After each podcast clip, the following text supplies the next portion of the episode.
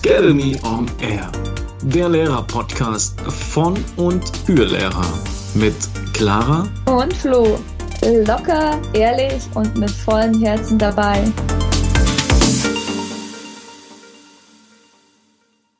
Morgen da draußen und äh, willkommen zurück bei Academy on Air. Ähm, ihr schaltet direkt zu, während Clara und ich eigentlich schon längst im Blausch waren und Deswegen ein herzliches Hallo an euch, aber auch nochmal ein kurzes Hallo an dich, Clara. Hey, wie geht's dir? Hi, Flo. Ach, eigentlich ganz gut. Es ist Donnerstag. Ein Tag noch, dann haben wir Wochenende. Wir fahren am Wochenende zum Skifahren. Bisschen abschalten und dann auch mich dran halten, nichts zu arbeiten. Ich nehme einfach gar nichts mit. Wie ist es bei dir? Brauchst du wieder Entspannung oder hast du eigentlich noch ein bisschen Energie im Tank seit den letzten Ferien? Boah, also die erste Woche war schon wieder so heftig, dass ich nach der ersten Woche schon wieder dachte, okay, ich könnte Ferien brauchen. Vielleicht war es auch die Ungewohnheit, aber jetzt bin ich wieder drin. Also ich glaube, ich würde nicht, also vom Körper könnte ich mir schon vorstellen, wieder Pause zu machen und vom Kopf, also so, man ist schon wieder so overloaded und mhm. denkt sich, okay, komm, also jetzt eine Entspannung von einer Woche oder zwei wäre nicht schlecht, aber ja. Das ist verrückt, oder? Es geht, es geht recht schnell wieder, dass man so in diese Taktung reinkommt, ne? dass du frühmorgens aufstehst und, und der gleiche Rhythmus geht wieder von vorne los und es ist wie, als ob man gar nicht frei hätte. Manchmal vielleicht schlecht. So ein bisschen dieses, wo du denkst, oh, ich glaube, ich hätte gerne noch ein bisschen mehr Entspannung, mehr Müßiggang, äh, Entschleunigung, wie auch immer man das nennen möchte, mitgenommen. Aber man ist dann doch recht schnell wieder im Tak, Tak, Tak, Tak, Tak, Tak, Tak, Tak, Tak. Ja, Wahnsinn. Ey, ich bin so bei dir. Ähm, man funktioniert. Ich nenne es, man funktioniert einfach. Ich bin getaktet, ich funktioniere. Man denkt gar nicht so viel drüber nach. Ja. Ich finde also. auch, ich finde auch letzten Endes, wie ist das so bei dir? Ich meine, jeder hasst ja eigentlich den Montag, wenn es wieder reingeht. Außer die, die am Montag frei haben, gibt es ja auch. Ähm, ich hatte lange Zeit eine richtige Phobie vor Montag. Es hat Sonntagabends angefangen. Ich dachte mir, boah, Ey, wirklich, ja. morgen schon wieder. Und ich konnte mich da richtig reindenken. Ich oh. muss sagen, geholfen hat mir, finde die Mitte ganz klar, Meditation. Das hat für mich das so ein bisschen rausgebracht. Okay. So dieses bisschen runterkommen, bisschen Mitte, hey, ist alles okay, ich nehme alles ein bisschen leichter, alles gut. Mhm. Ja, bei dir? ja, witzig, dass du das sagst, weil ich habe tatsächlich meine Kollegin schmunzelt schon immer, weil wenn die am Montag zu mir reinkommt, so kurz vor halb acht und ich weiß, in fünf Minuten sind die Kinder hier oben und nee, gerade gar keinen Bock. Ähm, spricht sie mich schon gar nicht mehr an, obwohl ich eigentlich jetzt kein Morgenmuffel bin oder eine grantige Person, also eine Person, die einfach nicht gut drauf ist oder so. Im Gegenteil, aber ich habe das für mich selber an, erkannt, dass ich so einen Monday Blues habe. Der fängt bei mir auch Sonntagabend an irgendwann. Ähm, bei mhm. mir kommt halt auch dass es immer so ist, dass ich Sonntag dann wieder in die Heimat fahre, um hier zu arbeiten, was mich unglaublich stresst. Ähm, ja, Monday Blues. Ich habe wirklich, ich habe mir das eingestanden. Ich habe Monday Blues. Ich kriege es Sonntagabend und ich werde dann so ein bisschen kratzbürstig, was man einfach so unzufrieden mit mir selber und dann. Moment, Moment, bist du Sonntagabend kratzbürstig oder bist ja. du Montag in der Früh kratzbürstig? Weil ich weiß ja von dir, dass du eigentlich mittlerweile daran arbeitest, montags früh aufzustehen und schon deine Zeit für dich zu ah, haben. Das heißt, du hast nee. ja eigentlich schon zwei Stunden, oder? Ja, nee? aber montags mache ich das nicht. Montags ist der einzige so. Tag, ich es nicht mache. Einfach da, weil mein Partner noch bei mir ist und ich unter der Woche, muss sagen, unter der Woche bin ich alleine, da kann ich das machen, da stehe ich um 5 Uhr auf 5 AM Club. Mhm. Ich liebe es. Das ist das Beste, was ich je machen konnte. Ich bin kein Morgenmuff, muss man jetzt hier mal kurz klarstellen. Auch nicht, wenn ich um sieben erst aufstehe, um sechs. Wirklich nett, hallo. Aber äh, dieser Montag und es dauert dann, dann sind die Kinder eine halbe Stunde da und dann ist es, ist es vergessen. Aber ich, ich bräuchte Montagmorgen einfach nur für mich. So, ich, da, ich habe mich da neu kennengelernt, ich habe gemerkt, ich bin jetzt jetzt keiner, der da schon voll viele Menschen um sich rum braucht. Und, und du hast dann etwa 24 Kinder um dich rum, also Menschen und Kinder, und die fordern dich sowas von. Sind da nicht auch noch 24 Erwachsene, die auch ihre Ruhe wollen oder dann auch checken, okay, du brauchst jetzt deine Ruhe, sondern nee, nee, nee, die fordern alles von dir. Ja, ja, ich muss tatsächlich sagen, es gibt ja die unterschiedlichsten Typen. Dieser Gang, wenn du morgens durchs Schulhaus gehst und ich bin so einer, ich bin meistens dann um 7 Uhr dort und schlender dann lang und du siehst dann unterschiedlichste Personen. Du siehst dann die, die schon komplett so einer freudigen Ausstrahlung da rein spazieren. Und ich glaube, je nachdem, auf wen sie treffen, ist das gut. Und je nachdem, ob du gerade bist, bist in der Früh vielleicht nicht so gut. Aber die, die freuen sich und kriegen so ein heftiges, ja, guten Morgen. Und du denkst dir nur, je nachdem, ah, Mann, ey, keine Ahnung, kann die Person mal sonst bringen. Und auf der anderen Seite gibt es bestimmt auch welche, die sagen, die springen da voll auf den Zug und die hypen das. Und ich wäre total gerne der, der so früh da wäre, dass er sich mit jemand anderem schon vorm Unterricht treffen könnte, um noch gemeinsam Kaffee, vielleicht bei dem im Zimmer oder irgendwie so mit einem Plausch. Weil ich, ähnlich wie bei dir mit dem 5 Uhr Club, ich würde gerne vorher schon wissen, ich habe noch ein Leben. Vor der Schule hätte ich schon gerne ein Leben und würde nicht gleich erst reingeschmissen werden und müsste mich dann irgendwie von, ich habe ja nur 19, aber von 19 bestrahlen lassen ähm, und weiß eigentlich noch gar nicht, wer ich bin, wo ich bin, was ich bin ja. und was ich hier überhaupt eigentlich mache. So, also so ein bisschen diese Ruhe vor dem Sturm. Das ja. kann ich ganz gut zu zweit, oder ich würde es gerne zu zweit können, aber ich brauche morgens dann doch wieder so lange, bis ich alles von mir getaktet habe. Also ja, aber läuft auch so ein bisschen dieses, wie so ein Zombie lang. Dieses 5 AM ist wäre nichts für dich. Ich, aber das ist halt mit, mit, mit Training in der Früh und ich muss echt sagen, wenn ich morgens aufstehe, knackst alles bei mir. Also ich habe das Gefühl, bei mir ist der Körper erstmal komplett kaputt und bis ich mich dann aufgerichtet habe und aus dem Haus rausgehe, dann ist er so langsam eingeschmiert, so quasi die Gelenke funktionieren. Aber ich habe das einmal ausprobiert, als du mir das gesagt hast. Und das war in der Früh, als ob ich meinem Körper wirklich echt äh, irgendwas Böses wollen würde, als ob er irgendwas falsch gemacht hat und ich würde ihm jetzt so richtig eins reindrücken wollen, weil das hat alles gequietscht und gekracht und geklagt und man muss dazu sagen, ich bin äh, Anfang 30, ja, also das ist äh, schwierig für mich.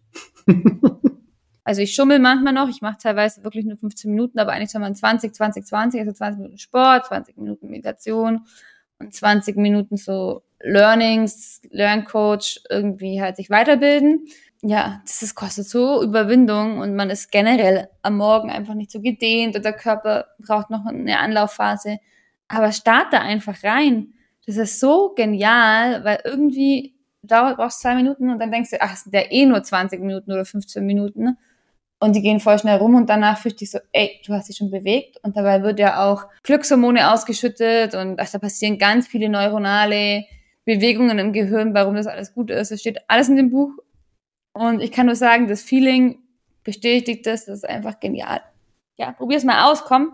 Selbsterfahrung, der Flo berichtet die nächsten Male, jetzt nicht unbedingt nächste Woche oder so mal von, von mindestens vier Tage 5 IM Club hintereinander. Okay, ich also wenn so. ich, ich wollte gerade sagen, wenn ich das, wenn ich das ausprobiere, dann mache ich das mit einem, äh, mit einer großen Ankündigung, mit einem Glockenschlag hier drin.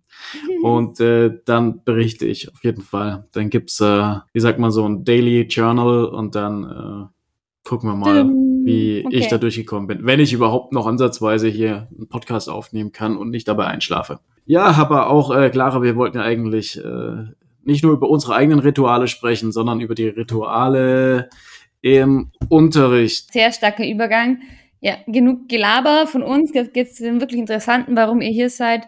Wir wollen euch jetzt, da lacht er, ähm, ein bisschen durch unseren Schulalltag mitbegleiten.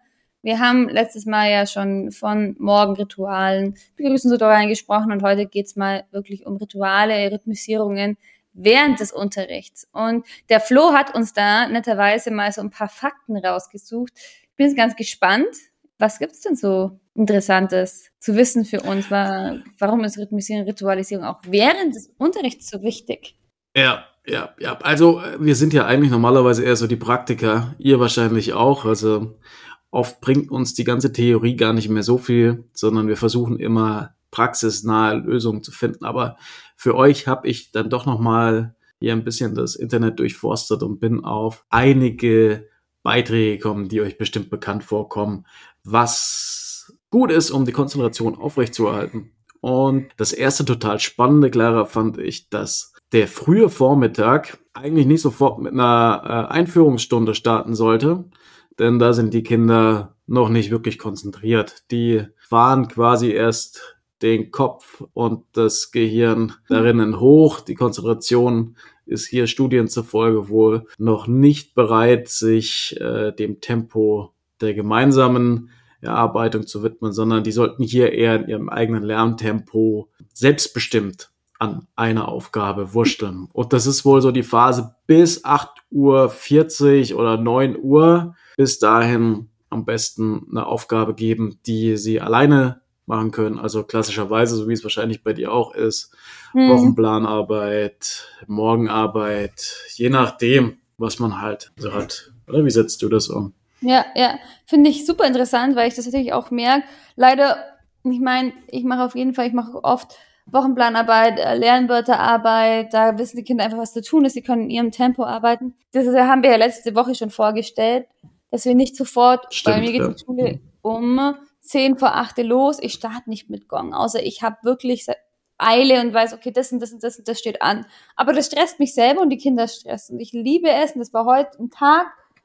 Die Kinder haben, ich habe noch ein paar, mit ein paar anderen Kindern was geklärt, habe noch ein paar Sachen erledigen müssen und die Kinder haben währenddessen einfach gearbeitet, kamen ab und zu, wenn sie was wissen wollten.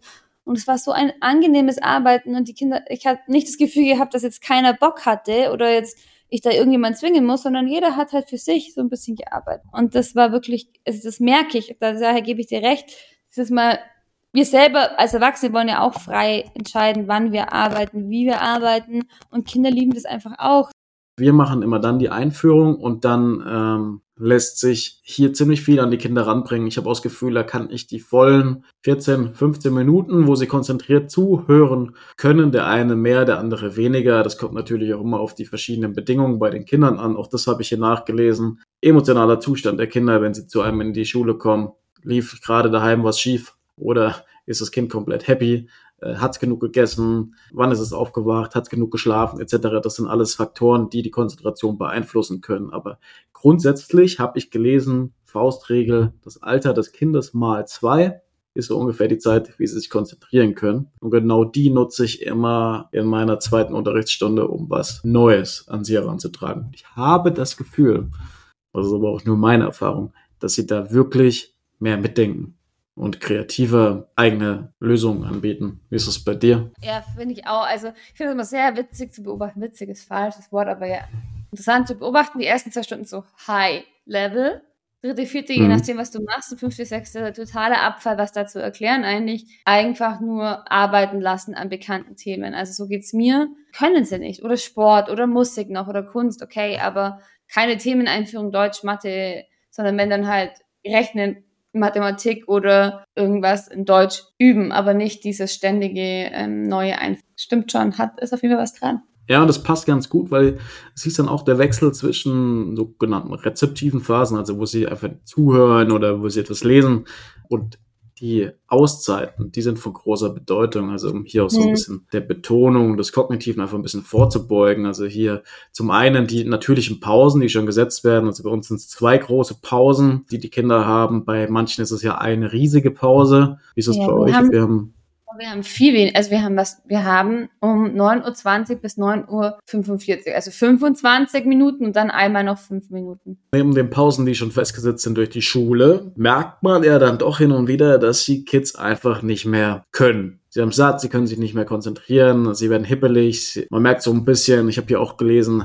da kommt so ein bisschen Sauerstoffmangel manchmal auch auf. Also die Fenster mhm. aufreißen und dann eine sogenannte Bewegungspause einzusetzen, kann hier manchmal Wunder bewirken. Jetzt denken sich die an den weiterführenden Schulen, ja, ich bin doch jetzt ja nicht im Kindergarten oder in der Grundschule. Kann man so denken, aber es gibt bestimmt auch das ein oder andere passende Bewegungsspiel, das vielleicht etwas kindisch wirkt, das auch in den weiterführenden Klassen für Spaß sorgt und zumindest mal die Konzentration wiederkommen lässt. Äh, Denn das heißt, Bewegung ist extrem förderlich für die Konzentration. Wie Merkt du das? Du hast, du hast dich ein bisschen mit Bewegungspausen auseinandergesetzt, ne? Ja, also ich selber äh, mache auch Bewegungspause in der Klasse. Tatsächlich lieben meine Kinder so YouTube-Videos, sowas wie The Floor is Lava oder The Freeze Dance. Und da müssen die dann immer mal zum Beispiel, das auf Englisch so Hopping, Hopping, dann hüpfen die ganze Zeit und dann kommt plötzlich so Freeze. Und dann müssen sie für 10 Sekunden einfrieren und dann kommt die nächste, zum Beispiel Skipping. Dann hüpfen sie vom einen Bein aufs andere und dann kommt wieder Freeze. Das lieben sie,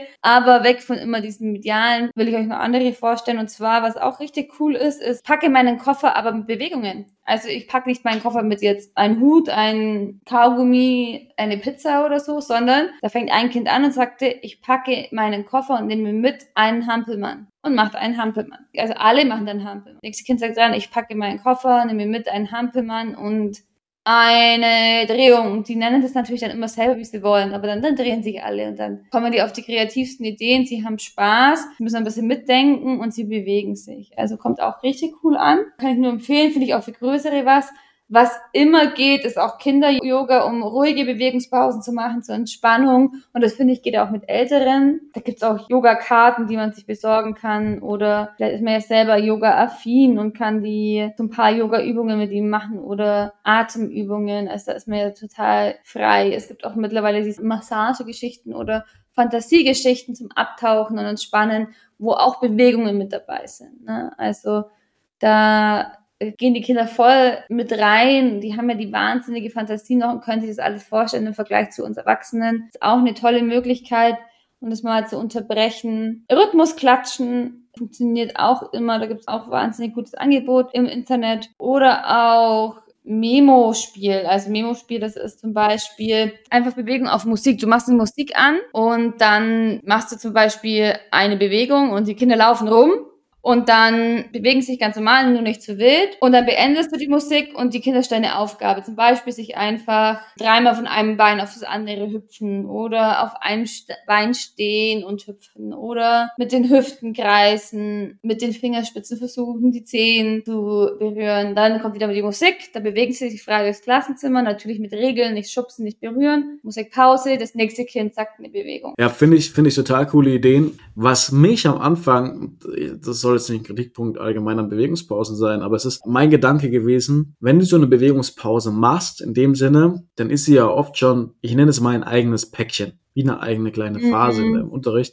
Und oft ist das sowas Abgeschlossenes und trennt auch den Unterricht vorne dran von, von dem, was danach kommt. Das heißt, oft waren diese, diese Bewegungspausen für mich dann so, dass ich danach mit einem neuen Inhalt starten musste, weil an den alten anzuknüpfen, ja, ja. hat mit diesen, mit den Bewegungspausen nicht mehr geklappt. Also ich habe die quasi genutzt, um ja. für die nächste Unterrichtseinheit mhm. oder für den nächsten Lerninhalt irgendwie wieder fit zu machen, wieder nochmal wach zu kitzeln. Und das, da, da haben die ganzen Angebote sich ja super ergeben. Auch das, was du ganz am Anfang genannt hast, finde ich auch ganz gut, wenn man mal was hat, was vielleicht auf dem Video läuft und die machen das nach. Und man kann als Lehrer vielleicht auch mal kurz runterkühlen und sich entspannen und aufs nächste vorbereiten. Ist gar nicht so schlecht. Man muss ja nicht die ganze Zeit den Entertainer machen. Es gibt ja auch diese Bewegungskarten, die sie haben, oder man kann das ja auch von äh, Hör-CDs. Gab es auch mal so ein Angebot, wo sie verschiedene Figuren haben, die sie dann machen sollen, wenn das Ganze genannt wird. Sowas finde ich total cool und ich finde es auch cool, wie gesagt, nochmal, wenn der Lehrer sich einfach dann entspannen kann.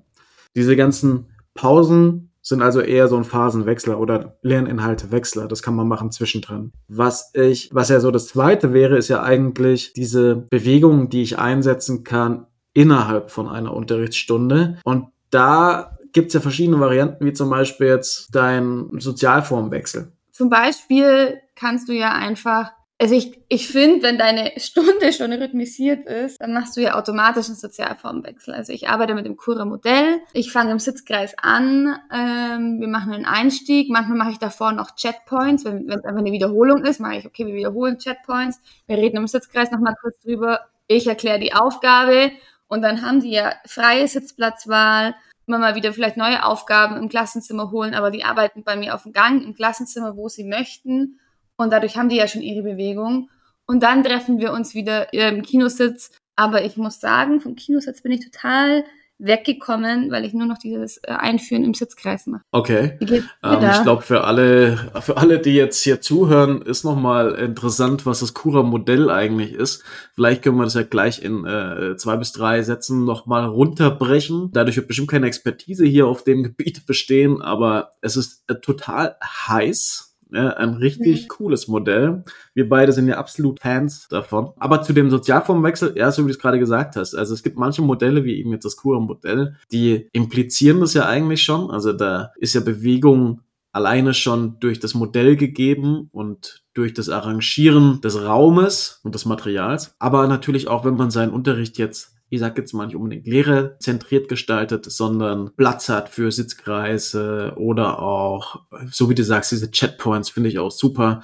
Wenn man da schon versucht, natürliche Bewegung mit einzusetzen und der Raum das natürlich auch hergibt, dann braucht man den ganzen Bewegungsspiel Einsatz nicht unbedingt übermäßig ausreizen, sondern dann sind sie ja eigentlich schon mal von ihrem Stuhl gelöst. Ja, genau, das Kura-Modell. Ähm, ich würde davon nie wieder weggehen momentan. Also man soll ja niemals nie sagen. Aber tatsächlich, ich habe mich die letzte Zeit mal nochmal reflektiert. Am Anfang, als ich das angefangen habe, ist es mir tatsächlich super schwer gefallen von dieser frontalen Sitzplätze. Du weißt, was ich meine loszulassen und dieses Offene reinzubringen. Aber Stand heute würde ich davon nie wieder weg. Aber jetzt habe ich noch gar nicht erklärt, was das Cura-Modell ist. Und ich bin jetzt kein Experte drin. Ich bin gerade in den Anfängen von allem. Aber ganz grob runtergebrochen geht es einfach darum, dass die den Raum als dritten Pädagogen noch mit reinnehmen. Die sagen, Binnendifferenzierung ist möglich, offenes Arbeiten, also die Kinder suchen sich ihre Lernaufgaben nach Leistungsstand selber aus. Und aber vor allem das Raumkonzept spielt eine ganz, ganz große Rolle und werden zum Beispiel die Sitzplätze an den Rand gemacht mit Trennwänden. Die Kinder dürfen sich den Platz selbst aussuchen, am besten zu jeder Arbeitsphase selbst aussuchen, also dass sie gar keine festen Sitzplätze mehr haben. Und das zieht sich einfach durch, dass du auch kurze Inputs machst im Kreis. Die Tafel ist kein Fokus mehr. Man trifft sich zu kurzen ähm, Inputs im Kreis und dann gehen die Schüler arbeiten und du bist halt als Lehrkraft wahnsinnig entlastet, nicht immer jetzt neue Arbeitsphasen einzuleiten, sondern du lässt die Kinder arbeiten und bist da zum Unterstützen und bist nicht mehr lehren, sondern das Lernen kommt in den Vordergrund. Das finde ich richtig geil und ich merke auch, ich bin dadurch irgendwie entlasteter. Ich weiß nicht warum, weil die Kinder brauchen mich ja trotzdem, aber ich bin voll aus dem Fokus raus. Ich finde es richtig geil. Glaub, Begeisterung da, ist zu spüren, auf jeden Fall. ja, auf jeden Fall. Sehr. Kann es nur jedem sehr, empfehlen. Sehr.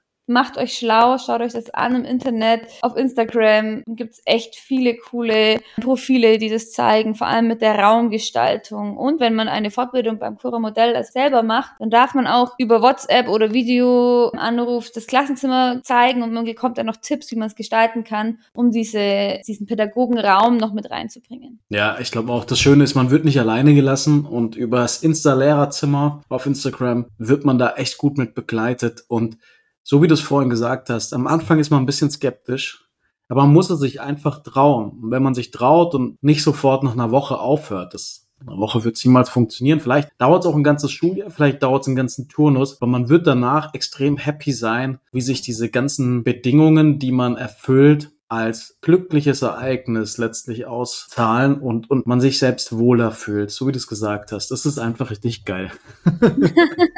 wiederholen uns ja. Ihr seht, wir sind wirklich begeistert und mittlerweile kommt es auch gut im Kollegium an, die wollen alle jetzt mal hospitieren und sagen, oh, darf ich da mal reinschauen? Vielen sagt das nämlich gar nicht was. Man musste sich dann aber tatsächlich auch trauen. Ich habe mich am Anfang mir am Anfang so schwer getan. Der Flo war eigentlich Vorreiter von uns beiden. Und ich habe dann immer schon im Flo geschrieben, boah, ich zweifle gerade voll an mir, weil plötzlich ist nicht mehr irgendwie von der Tafel oder von der Dokumentenkamera Hefteinträge abschreiben. Boah, wie macht man denn das jetzt? Oder Gruppenbelohnung oder dass man Gruppentische rausruft oder da halt einfach, man hat ja seine Systeme drin. Und da muss man umdenken. Und da gibt's ganz tolle kreative Ideen, wo man auch in der Fortbildung lernt. Vielleicht kann man ja echt einen Experten einladen. Also jeder, der sich angesprochen fühlt, Immer her damit, sehr gerne. Ja, ich denke auch, das Ganze bietet einfach bestimmt noch ein gutes Potenzial an Fragen, die geklärt werden sollten und auch müssen, um so ein paar Zweifel auszuräumen, es vielleicht zu tun. Und in so einer extra Folge mit einem Experten, glaube ich, sind wir gut beraten und, und können hier ziemlich viel mitgehen. Ja, letztlich, Clara haben wir jetzt eigentlich gemerkt, äh, man kann das Ganze mit Bewegungspausen anfangen, beziehungsweise nicht anfangen, sondern umsetzen, dass die Kinder dadurch einen gewissen Rhythmus kriegen, der letztlich dazu führt, dass sie einfach konzentrierter bei der Sache sind, längere Phasen dann auch konzentriert mitarbeiten können. Aber wir kommen letztlich zusammenfassend auch dabei raus, dass so ein ganzes Unterrichtskonzept oder Unterrichtsmodell eher gesagt, wie jetzt als Beispiel von uns hervorgebracht, es gibt ja viele weitere, das Cura-Modell dafür sorgen können, dass diese natürliche Bewegung, die dadurch entsteht, auch schon dazu beitragen kann, dass man ein bisschen entlasteter ist und dass der Rhythmus sich dadurch auch schon gibt. Und wie ihr das umsetzt, wie ihr das integriert in euren Alltag, das seid ihr ganz frei. Manche von euch werden es bestimmt schon sehr, sehr wertschätzen, ihre eigenen Ideen haben. Andere konnten vielleicht was mitnehmen oder sind sowieso neugierig, mal was auszuprobieren. In diesem Sinne, Daumen hoch, falls euch die Folge gefallen hat. Freuen uns, wenn ihr beim nächsten Mal wieder dabei seid. Yes. Nehmt's leicht, nehmt's locker. Von Herzen. Arrivederci. Du liebst deinen Lehrerberuf und möchtest dich immer weiterbilden, sodass du den bestmöglichen Unterricht abliefern kannst? Aber trotzdem willst du dein Lehrerleben mit Leichtigkeit genießen können? Dann abonniere unseren Podcast und folge uns auf Instagram für weitere Tipps und Tricks unter skedde.me. Und jetzt nimm's locker, leicht und sei in deinem Lehrerleben mit vollem Herzen dabei. Bis dahin, deine Clara und dein Flo von Scademy on Air.